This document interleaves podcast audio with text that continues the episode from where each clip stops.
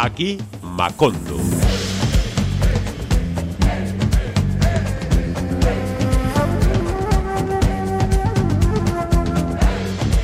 Querida, ilustre y selecta audiencia de Aquí Macondo, gentes que cultiváis esta pasión arrebatada por la música de color latino, calmad vuestras ansias y dad rienda suelta a vuestro regocijo. Ya estamos aquí. Hola, Mr. Macondo, bienvenido. Bien hallada, Miss Macondo. Un placer encontrarnos en esta tierra que se abona con cariño y que nos ofrece tan ricos frutos musicales.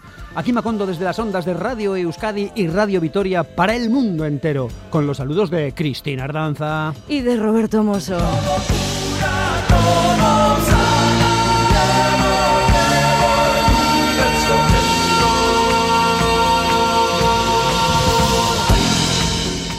Comienza ya una nueva edición de su programa favorito, Aquí Macondo. Una vez presentados los habituales del programa, vayamos con lo extraordinario. Hoy también vamos a tener música en directo. Nos visita Fania. Fania García Miñaur, bilbaína del 58 que inició estudios de medicina, aunque acabó seducida por la música y la literatura, artes a las que se entrega desde hace más de 30 años. Precisamente estos días presenta un nuevo trabajo, una colección de cuatro canciones producidas por nuestro primital amigo Santi Ibarreche bajo el título de Demasiado Bilbao. Hola Fania, qué alegría que hayas venido a Macondo. Hola Cristina. bueno Fania, ¿estás a gusto? ¿Lo tienes todo bien? ¿Necesitas agua, un café? No sé. Me siento totalmente integrada en esta tribu. no me extraña, es que es el llamamiento del gran chamán. Eso que acudimos todos con mucha felicidad. Bueno, pues eh, ya que esto está en marcha, tenemos, anunciamos a nuestra audiencia que tenemos por delante 50 minutos de programa, hoy en compañía de Fania. Qué bien, me encanta el plan, me encanta esta vida. Señoras, señores, Fania hoy en Aquí.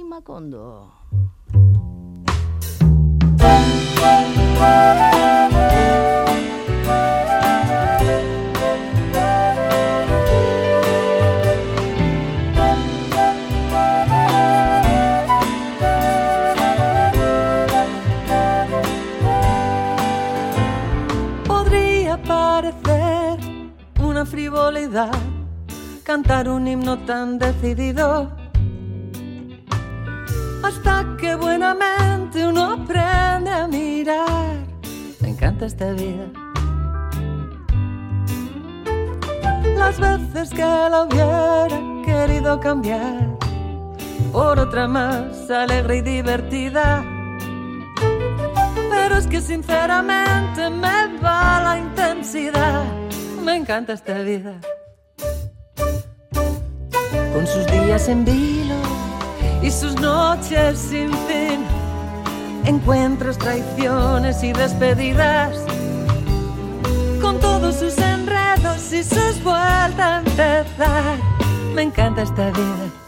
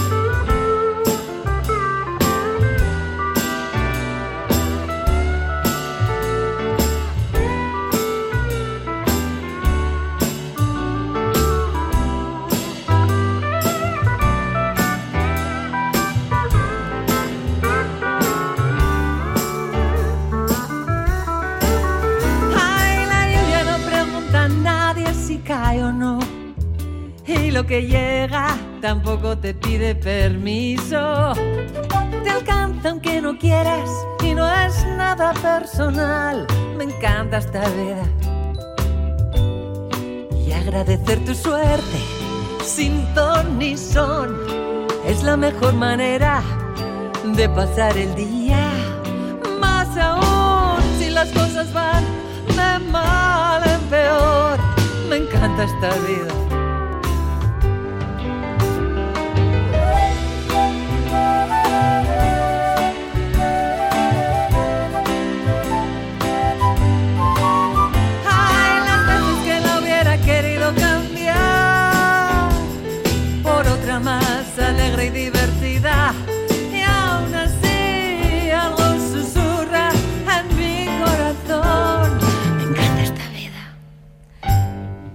Ay, Fania, qué buena onda, qué gustito verte tan encantada de la vida, con nuevas canciones. Fania, si te parece, vamos a echar un vistazo por el espejo retrovisor. Tu carrera comienza en los últimos 80 con dos discos que hiciste con la ayuda de Suso Saiz en la producción, En busca de la tribu y Deja hablar al tiempo. Entonces te definieron como neosolista. Lo he leído por alguna crítica por ahí. Pasaste los 90 en el mundo editorial, trabajando para Siruela, y después dando clases de canto y técnica vocal y ejerciendo como entrenadora en musicales y en diferentes programas de televisión. Llegado el siglo XXI, iluminaste un nuevo disco, Aprende de los Animales, producido por Orlando Sandoval, Luis Mendo y Bernardo Fuster. Y entonces se abre un camino que te lleva a la cocina. Eso es. Y cocinando se destapa el tarro de tus esencias literarias y publicas un libro disco preciosamente ilustrado, un sendero que atraviesa la cocina. Una colección de escritos, canciones y recetas en las que por lo visto ajustas cuentas con el universo parapetándote tras un seudónimo. Y una Macnun. ¿Cuántos ingredientes mezclas tú ahí en tu arte, no? Sí, la verdad es que la idea fue de Orlando Sandoval.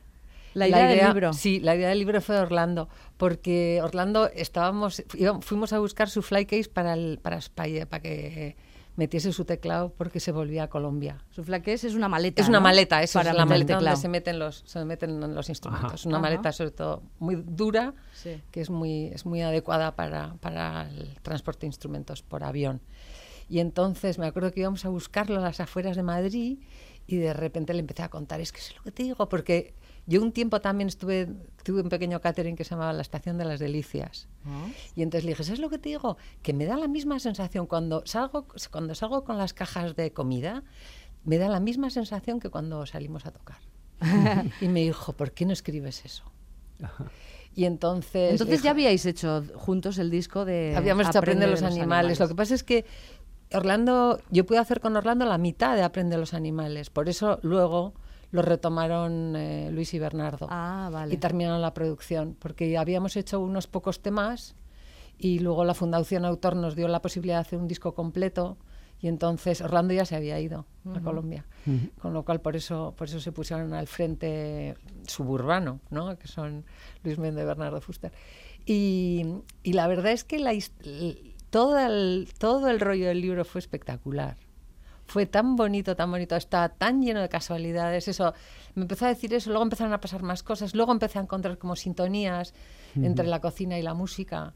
Y evidentemente viniendo de aquí, pues tenemos una afición, tenemos una inclinación natural por la comida rica, ¿no? Ah, sí. Y como decía un amigo mío, es que además todas cocináis. Y digo, hombre, de la verdad de nuestras generaciones casi todo el mundo sabía hacer por lo Algo, menos por lo menos unas patatas en salsa verde, por lo menos. sí. Y, y entonces lo que era un desafío era trenzar los tres lenguajes.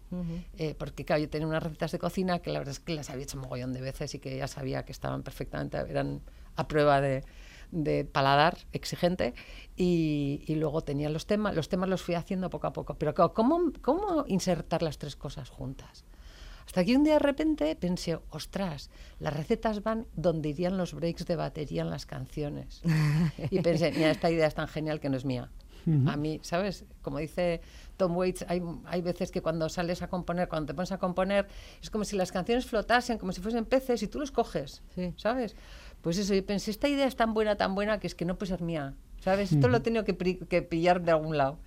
Y entonces nada, empecé a construir el libro así, la verdad es que eso era la, esa era la clave, ¿no? Que donde harías tucutucutún, ahí es donde entraba, Ahí el va la trozo de- receta. ahí entraba el trozo de receta. Oye, ¿y por qué ese nombre de Yuna Magnum? Pues porque muchas de las cosas que se desarrollan en el libro parten de, de- parten de la meditación, ¿sabes?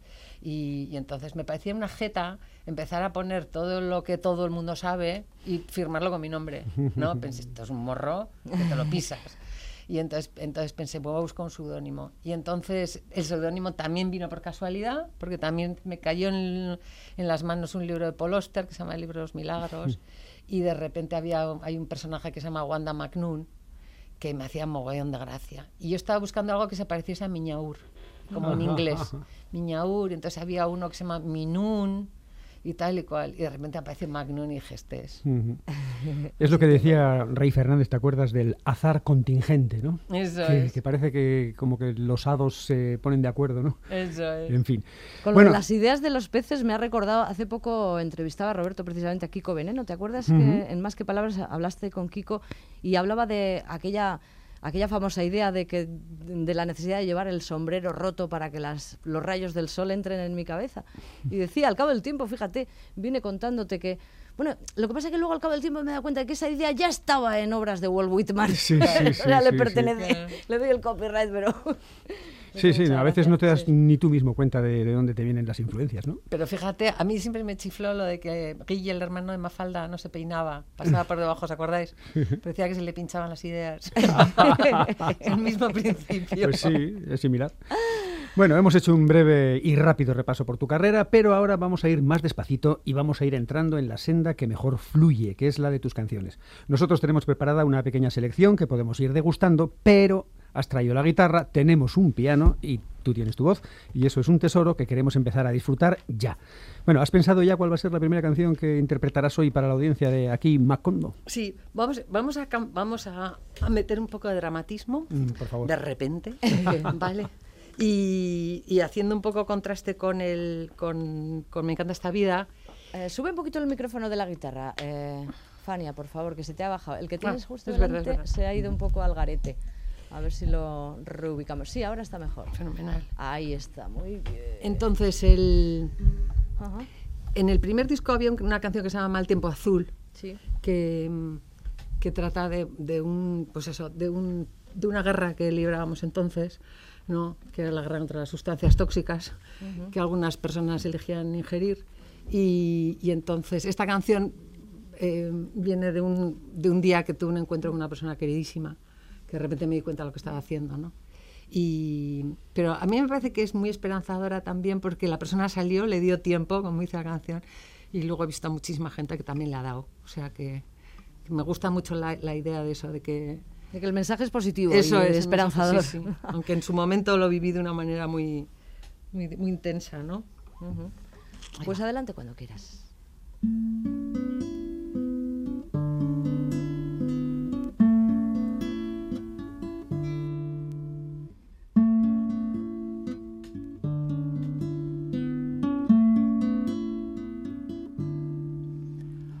Hoy te he visto más que azul, un secreto que de pronto está en boca de cualquiera y de tanto callar no puedes ni hablar.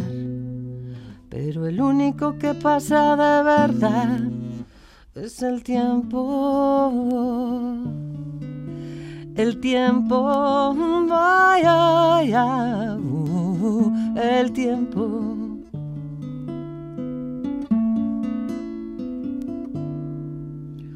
Uno que abandona se ha tragado la ciudad, otro que se cuelga de una cucharada de mar. Y lo único que pasará de verdad será el tiempo. El tiempo, vaya, el tiempo. Después las curaciones, después la Navidad, después las confesiones, si es que no te vas. Y lo único que pasará de verdad será el tiempo. El tiempo, ah, oh, oh, oh, el tiempo. Y ya sabes de sobra lo triste que me pone esta historia que parece irte a acabar. Pero el único que me traspasa de verdad es el tiempo. Medirme en tiempo es ser tiempo. Que tengas tiempo, que te dé tiempo, que te dé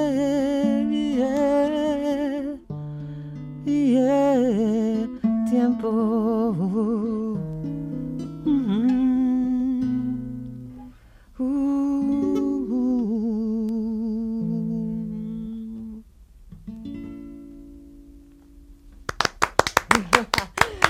Qué bonita canción. El tiempo azul, Mal tiempo azul se llamaba. que estaba en el disco. En el primero. En el primero. De Pasión Gitana. Ajá.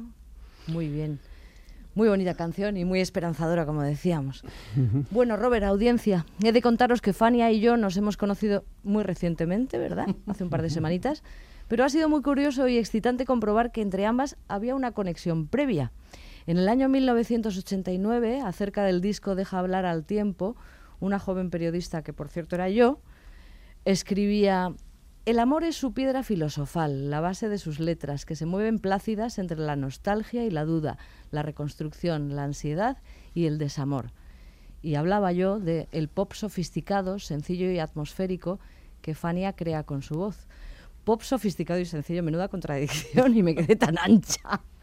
Esto lo escribía yo en el año 1989, Fania. Fíjate. Qué casualidad, ¿no? Que nos encontremos al cabo de los... y que nos conozcamos realmente al cabo del tiempo. Pero bueno, eh, a lo que yo quería ir con esto es a que desde el principio tú siempre has cuidado mucho las letras de tus canciones y que tienen mucha poesía. ¿Surgen con facilidad? El... Yo es que no... Yo empecé a escuchar música realmente con Johnny Mitchell. Eh, y Johnny Mitchell es una mala bestia escribiendo letras. O sea, te puede montar un escenario tot- completo, ¿no? con todo tipo de detalles. Y, y, luego, y luego me chiflaba la poesía. Desde pequeña. Claro, luego, además, bueno, a ver, tú tienes una herramienta poderosa que es que tienes muy buen inglés, aprendiste Sí, bien inglés, entonces, pequeña. claro, desentrañas las letras de Johnny Mitchell con, con mucha más facilidad que el resto de los Necesitaba el diccionario todo el rato. Pero, y luego había cosas muy graciosas, porque yo la primera, primera canción que me aprendí de Johnny Mitchell fue A Case of You, y entonces yo no sabía que case quiere decir una caja de botellas también.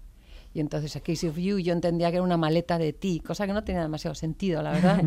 y luego, pues eso, luego evidentemente, pues eso, ahí habla de que ella se bebería una caja de botellas de él y seguiría, y seguiría estando bien, ¿no? Pero eso es, es gracioso. te- sobre eso también eh, he leído más reflexiones, ¿no? Que a veces eh, cuando tenemos un inglés eh, todavía en pañales, eh, mistificamos las letras que hemos Sí. leído originalmente y a veces imaginamos algo que se nos hace mucho más bonito que cuando sabemos en realidad lo que está diciendo. Sí, sí, Sí ocurre, ¿no? pasa. Yo creo que también es, es por, el, por la magia de la, de la música, ¿no? Yo creo que la música tiene tanta capacidad de, de de sugerencia, ¿no? Que es capaz de, de traducirte un idioma pues, más o menos desconocido en algo que, que tú aprendes y que te, y que te encanta, ¿no? Bueno, en esta selección que hemos hecho, con tu ayuda, de las canciones de tus discos, está la primera que escribiste, la que hizo mm, que Suso Side se decidiese a producirte, ¿no? Eh, por eso me agarro a ti. Eh, ¿La sigues sintiendo vigente? Eh, ¿A qué te agarrabas entonces? ¿A qué te agarras ahora? Pues Muchas gracias. Pues eso, me estás recordando lo que decía Cristina antes, ¿no? Dice, yo escribía estas cosas en el 89, pues eso, yo escribía estas cosas que empieza diciendo y tú sigues siendo eterno y yo te sigo hablando en etéreo. Ujú. O sea, de- de- era una, una complicación lo mío impresionante. Y, y sí, pero sigo, yo me estaba agarrando a la sensación como de a, una- a un sentido como del universo, ¿no? Que no, yo no he perdido nunca, ¿no? Yo tuve una madre que era muy curiosa porque a mí me resultaba como un poco panteísta, ¿no? Entonces nos llevaba a ver las arañas y nos enseñaba lo bonitas que eran las telas de araña, que no nos diesen miedo y eso, y que qué bonito, mira cómo encajan las, las arañas y las moras, cogiendo todo esto, cogiendo moras, ¿no? Y entonces yo me quedé con esa sensación como que, que estábamos amparados, pues el, el cielo protector de, de, de Paul Auster, ¿no?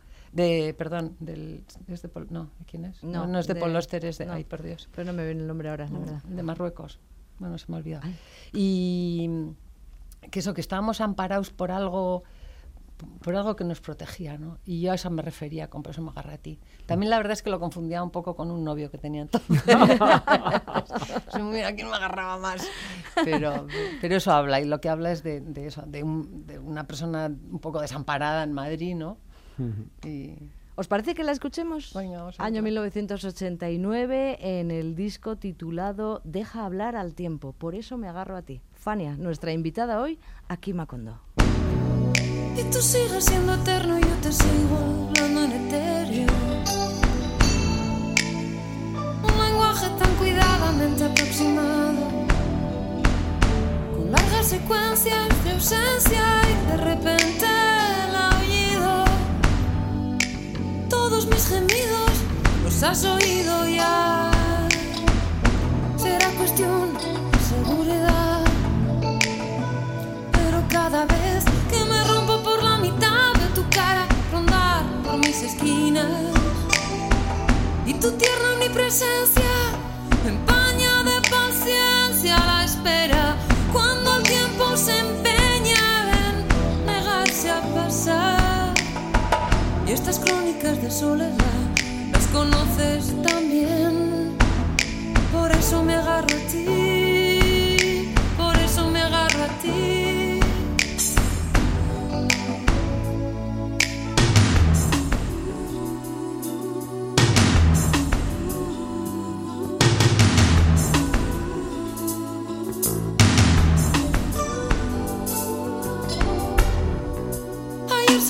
defenestró la luna y se hizo añicos. Las nubes volaron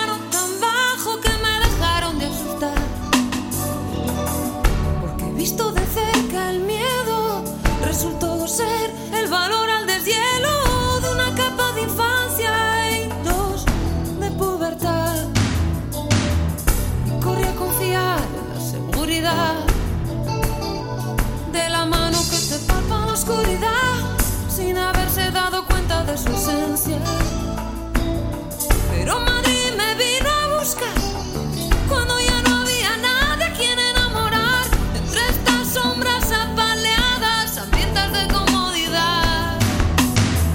Y estas crónicas urbanas las conoces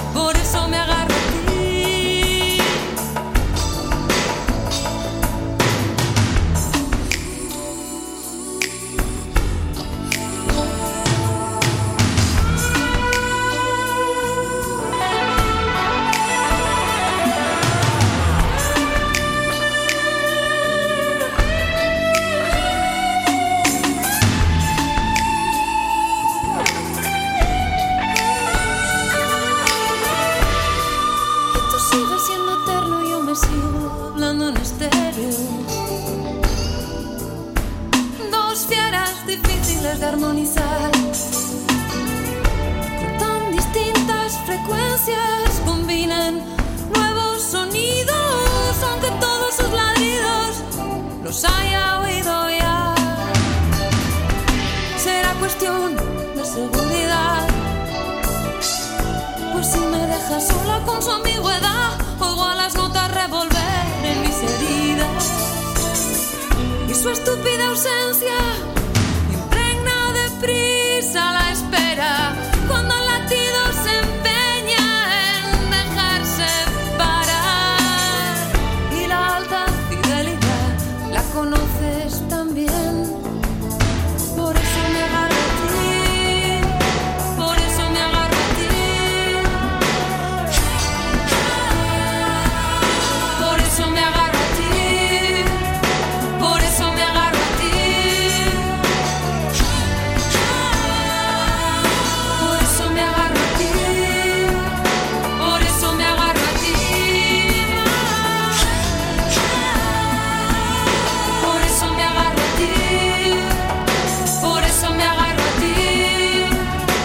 Bueno, nos has dicho que entonces te agarrabas eh, a tu novio mucho, pero ahora, ahora, ¿a qué te agarras? Ahora, Pues yo creo que más a, a toda esa sensación como de eso de la conexión. Yo, yo veo que, o sea, a, mí, a mí me parece la verdad un privilegio el haber podido, a través especialmente de la meditación, ¿sabes? haber podido establecer una conexión con, con algo que a mí, a mí personalmente me quita los miedos y me ayuda un huevo. Perdón, no se puede decir eso. aquí? Sí, se puede, hombre, Eh, ¿no? me ayuda dos- muchísimo por eso, dos. porque precisamente hay, y más en los tiempos en los que estamos viviendo, ¿no? hay unas incertidumbres que dices, ¿y esto a dónde va a ir? ¿no? Entonces, Bueno, un párrafo del libro de Iuna Magnun dice, así que espero no volver a olvidar que la música a mí me sirve para llevar cuerpo y mente a sitios sutiles donde poder comprender intuiciones fascinantes, que ella siempre está preparada para proporcionarme un delicioso vehículo de conocimiento y gozo, y que la que cada uno haga mientras le conecte no tiene por qué gustarle a nadie más, que buscar la apreciación, por más tentador que resulte, no es misión del artista. ¿En algún momento has sentido que tu música no gustaba a nadie más? yo creo que yo, no- ah, yo por, por lo menos ¿no? yo creo que y creo que les pasa a muchos compañeros no que, que lo peor son las inseguridades que uno tiene es lo peor o sea es lo que dudas que lo que has hecho no que vaya a gustar sino que te parezca suficiente a ti por lo menos a mí yo, yo he mejorado muchísimo yo como persona creo porque he dejado de ser tan perfeccionista no cuando tenía 20 30 años era horrible Sí, es que eso me- bloquea, claro, me- porque nunca me- llegas. Nunca llegas. Entonces te pones, unas, te pones un listón, nada más lo vas moviendo todo el rato. Y según vas llevando, hasta lo subes más arriba, ¿no? y, y la gozada para mí que ha tenido la edad es eso. Es que llega un momento que te reconcilias contigo, te perdonas, te quieres, te aceptas y hasta te haces gracia. ¿no? que ya es la bomba. Eso es lo más Ay, bonito, sí, poder reírte a menudo de, de ti y de todo. bueno, vamos a, oye, no vamos a desperdiciar, nos encanta estar charlando contigo, pero tenerte aquí, tener ese piano, tener la guitarra, en fin, tener tu voz, nos apetece que nos hagas otra canción. ¿Cuál podría ser? Yo encantada. Eh, si os parece, voy a cantar mi vida porque tiene mucho que ver con lo que estamos haciendo, Ah, muy lo bien. que estamos hablando ahora, ¿no? Ah, muy Eh, bien. esta canción está eh, es de cuando empecé a, investigar por los adentros eh, y por eso a lo que se refiere es a eso, esa a esa conexión, ¿vale? Muy bien. Muy bien. Mi vida. Y Con el estaba piano. en el disco Aprende los animales. Muy bien, perfecto, 2003. Ahí estás, el sonido del piano. Voy a quitar el micro.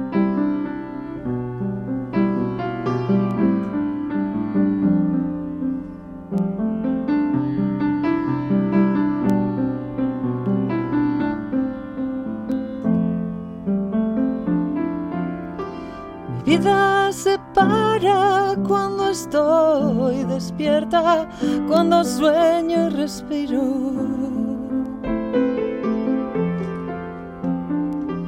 Apareces tú. Creía que mi vida era un collar de cuentas sueltas y ahora tienen un orden.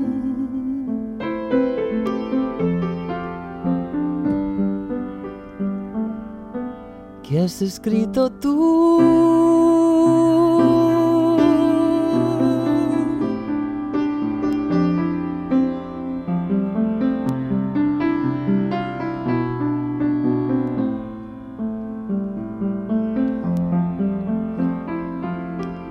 Con razón solo veía las espinas de las rosas, tú me has enseñado.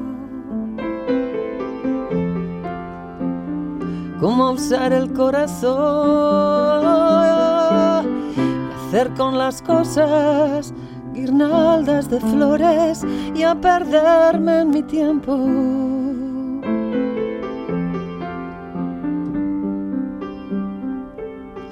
Porque mi tiempo eres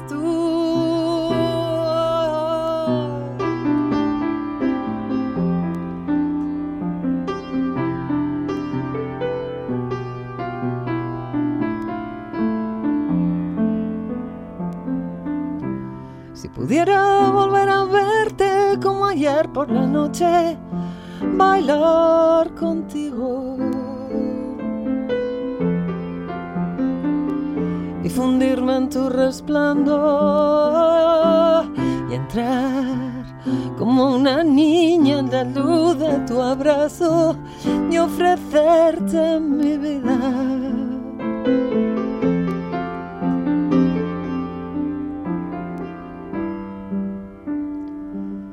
Porque mi vida eres tú.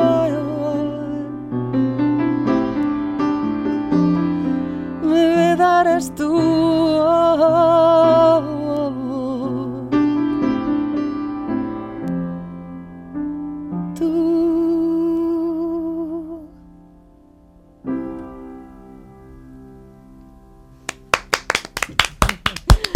Mi vida, Fania, hoy aquí en Radio Euskadi, Radio Vitoria, aquí Macondo. Nos ha venido a ver, nos ha venido a presentar sus nuevas canciones, ha venido con la guitarra, le hemos dicho sí, hombre, puedes tocar el piano también, que lo tenemos aquí muerto de risa, si no. Mujer orquesta total hoy. Oye, Completamente. eres una exploradora del universo en continua investigación, ¿eh, Fania? A mí es que desde pequeñita, ¿eh? El, el otro día fue muy gracioso porque estaba viendo un, un podcast de estos y alguien estaba contando que de pequeño estaba obsesionado con el infinito. Y esa sido la primera vez que se lo he oído decir a alguien. Porque yo de pequeña me sentaba en la cama y empezaba, la eternidad es para siempre, para siempre, para siempre, hasta que me echaba a llorar. Ay, Y pensé, mira, otro igual que yo.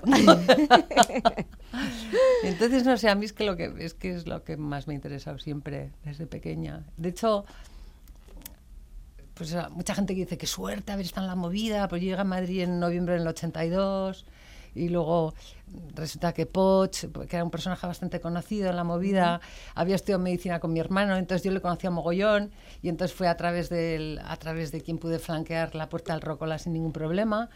Y, y eso y había gente que decía como eso, qué divertido y tal, pero a mí la verdad es que me daba la sensación de que de que faltaba como chicha, porque yo era muy intensa, por eso, por eso la canción de Me encanta esta vida. Y eso cuando te empiezas a hacer gracia dices, es que yo soy muy intensa, ¿no? Y lo he sido siempre desde pequeñita, ¿no? Me lo tomaba todo muy en serio y, y pensaba que todo era muy injusto y todas esas cosas, ¿no? Y curiosamente es, es muy bonito como eso, cuando te empiezas a aceptar de verdad, vas comprendiendo que eres como eres, ¿no?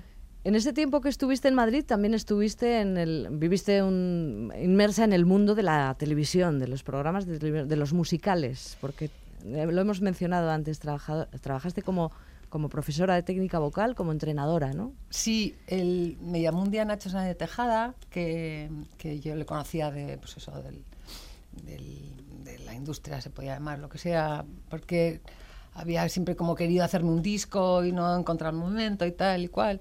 Y entonces me llamó un día y me dijo, estamos buscando, estamos haci- intentando hacer una cosa como todos dicen I Love You, que era una serie de televisión que luego resultó ser Paco y Beba. Y necesitamos a alguien que entrene a los actores, necesita a alguien que sea cantante y que tal y que cual, y no sé qué. Y allí que me llevaron. ¿Y qué tal? ¿Fue verdad- divertida aquella etapa? Claro, es que me lo pasé pipa. Me reí, me reía con Miguel Reían. Es que me reí con él. Y era muy, muy divertido. Y tanto, tanto que, que me puse a dar unos clases, unas clases de teatro. Porque pensé, yo quiero verdaderamente enterarme de lo que están haciendo. ¿no? ¿Y no te dieron un papel después de esas No me dieron un papel, no, no, porque se acabó la serie. Estuve a punto ¿eh? de llamarle a la del casting. Y, y ese fue, la verdad es que fue una época divertidísima. Y luego por ahí, por ahí salté a los musicales, porque por lo que se ve no hacía mal las cosas. Y entonces fue corriéndose el nombre. Y entonces, pues eso, luego me terminó llamando Nacho Cano y ¿Y qué es lo que hacías en los musicales?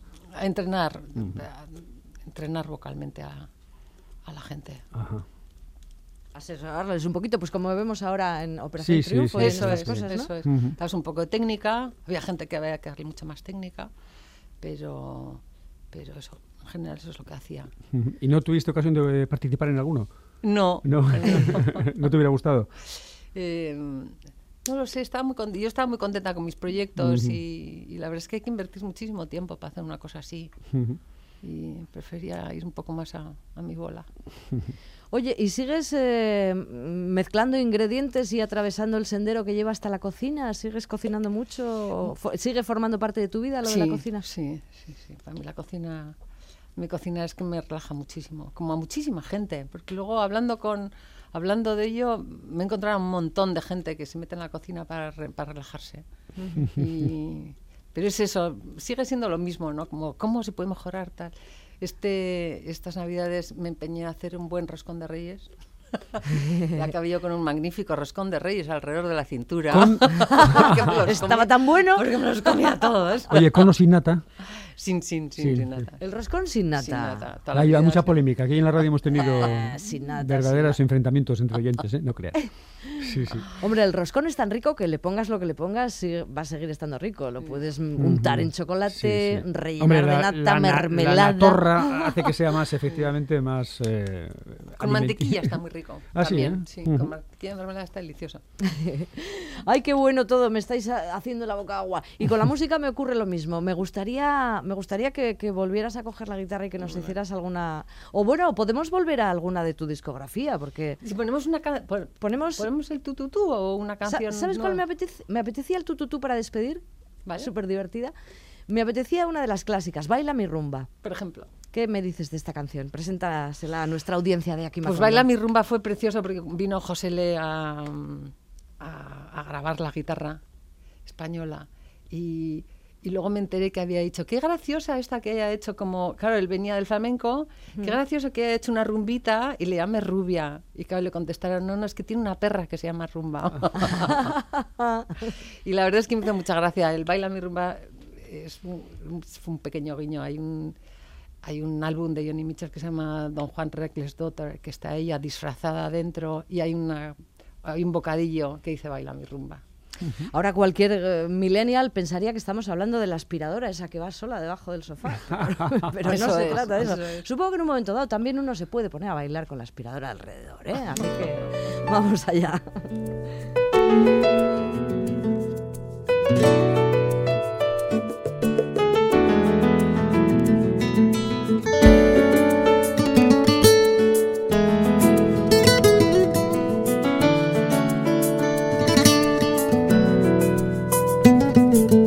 Mí me dieron una rumba para que encontrara mi camino, una estrella alta y clara para atinar con mi destino. Y si alguna vez me olvido del rumbo que de tomar, busco a mi rumba y me pongo a cantar en medio de la noche o a plena luz del día cuando el miedo me atenaza y me devuelve las heridas. Hay un truco que funciona como ningún otro igual.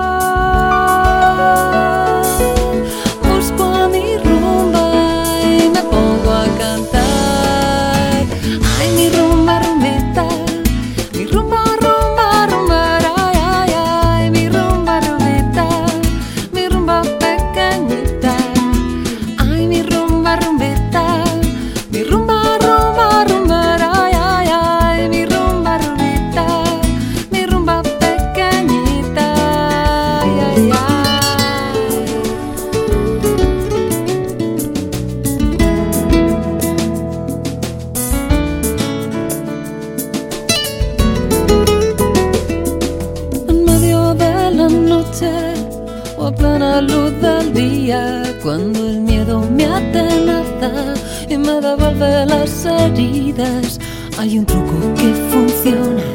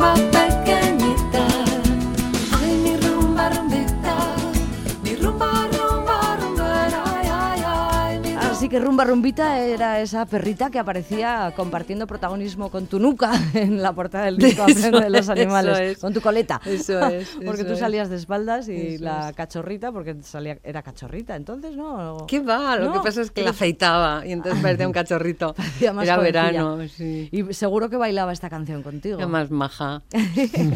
Pero es que el único momento malo de los perros es cuando se van. Ya. Sí, es verdad, Sí. que siempre se Lo van antes. fatal luego, pero... Aprende de los animales. Tendríamos que aprender más de los perros, de los gatos, de los pájaros, de los burros. Tendríamos que ¿De las que- ratas? Las ratas igual también hay que aprender, porque son las supervivientes.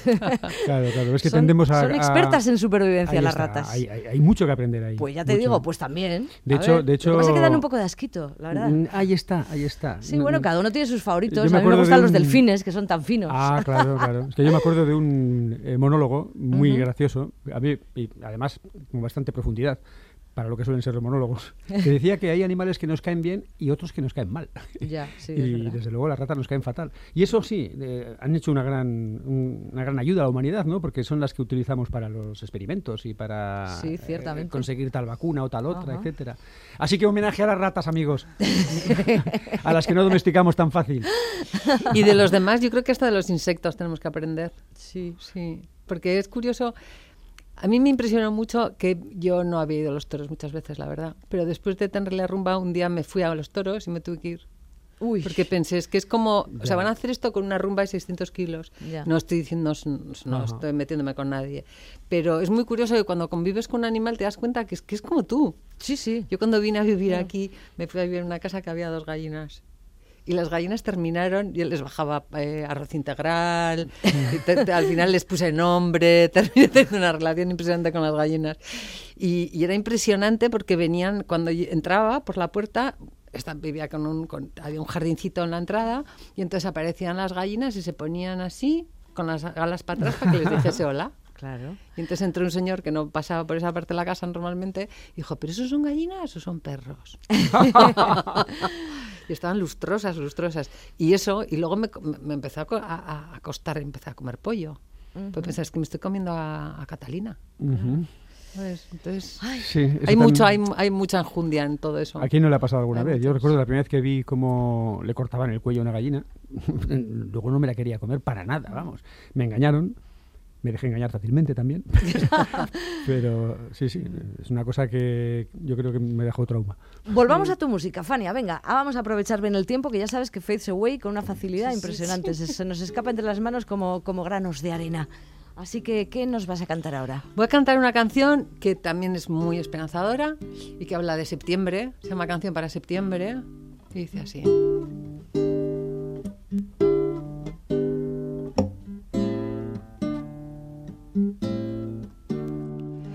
Todos los augurios anuncian que vas a ser mi mes.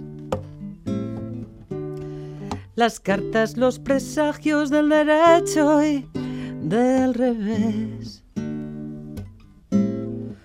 Todos me dicen que en septiembre seré lo mejor de lo que he sido, lo mejor de lo que fue.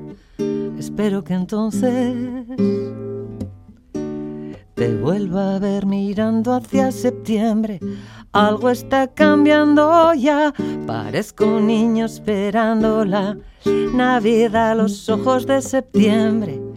¿Qué es lo que verán cuando al fin septiembre llegue? Llegue y pase después. Ay, oh, ay,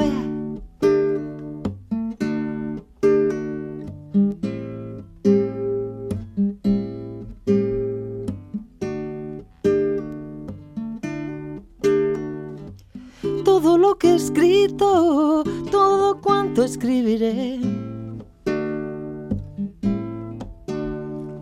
Es solo el reflejo de mañana y de ayer.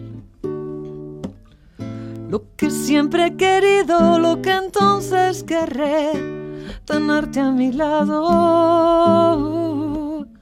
y salir a bailar después, mirando hacia septiembre, algo está cambiando ya. Parezco un niño esperando la Navidad, los ojos de septiembre. ¿Qué es lo que verán cuando al fin septiembre llegue? Llegue y pase después. Vaya. Llegue y pase después.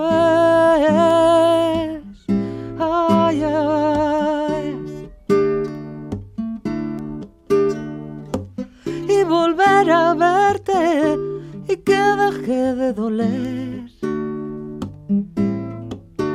Y esperar a que el otoño nos devuelva lo que se fue. Y que venga otro año y esperar que nunca más tengamos que separarnos. Aunque sea difícil querer, mirando hacia septiembre, algo está cambiando ya. Parezco un niño esperando la Navidad, los ojos de septiembre. ¿Qué es lo que verán cuando al fin septiembre llegue? Llegue y pase después. Ay, oh, vaya, vaya, Llegue y pase después. Voy. Septiembre. Ay, para septiembre, qué frase más inquietante. Bueno, Para- para buenos algunos, augurios, para vamos a ser lo mejor. Lo mejor de lo que fuimos, lo mejor de lo que es, lo mejor de todo. Eso, ser eso. En septiembre. Si te suena la frase para septiembre es que te están vacunando o te van a vacunar de nuevo. Bueno, oye, que todavía no hemos dicho ni palabra de esa nueva colección de canciones, esas canciones que has producido con ayuda de Santi Barreche, que es un personaje para nosotros primital y cuasi mágico. ¿Cómo ha sido este es nuestra encuentro? sintonía, no sé si te has dado Sí, cuenta. sí, sí. Sí, sí, es de una canción de Primital, sí, todo cura. ¿Cómo, Pues cómo hacíamos- habéis conectado? Yo hacía mucho tiempo que quería trabajar con Santi porque Santi vino a a meter unos, unas flautas, unos saxos en el disco de una Magnum. Y, y entonces, y entonces le propuse hacer algo, pero estaba súper liado y no podía.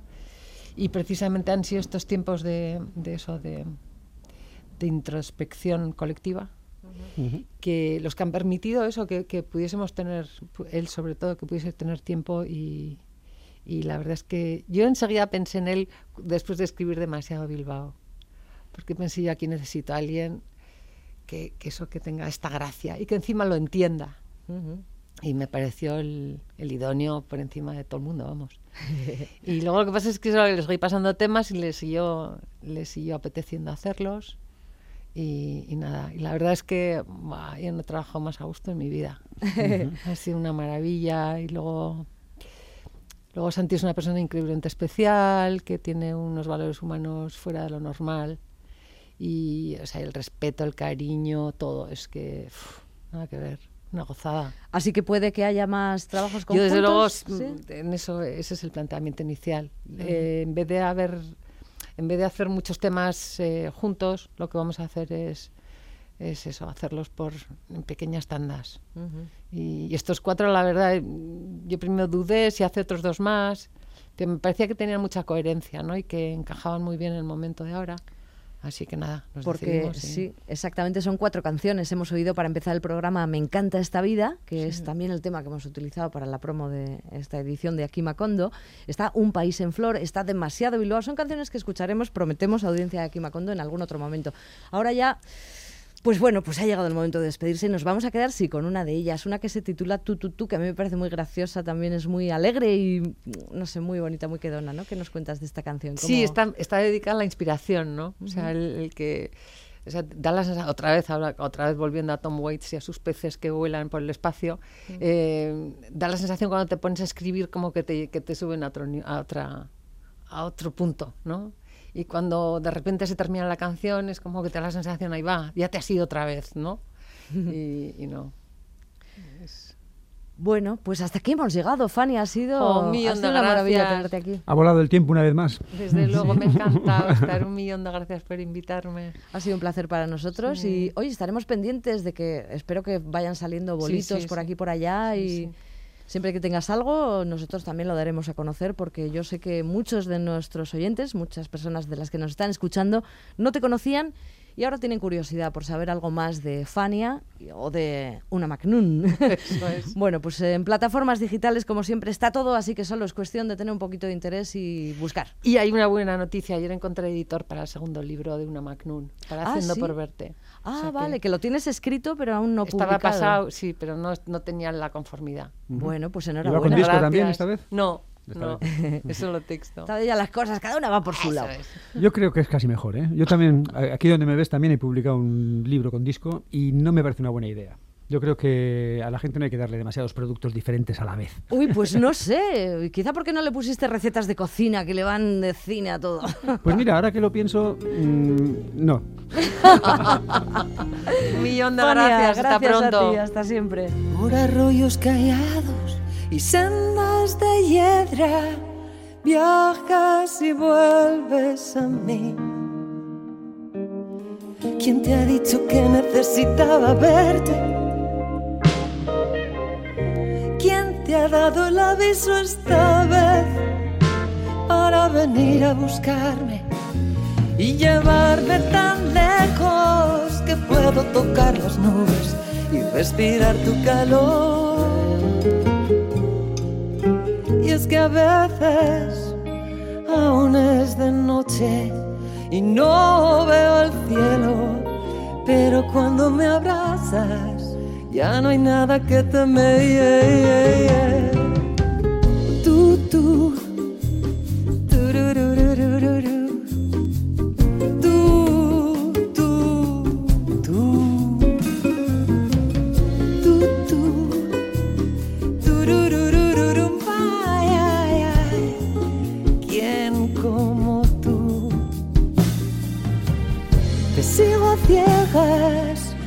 sé rendirme.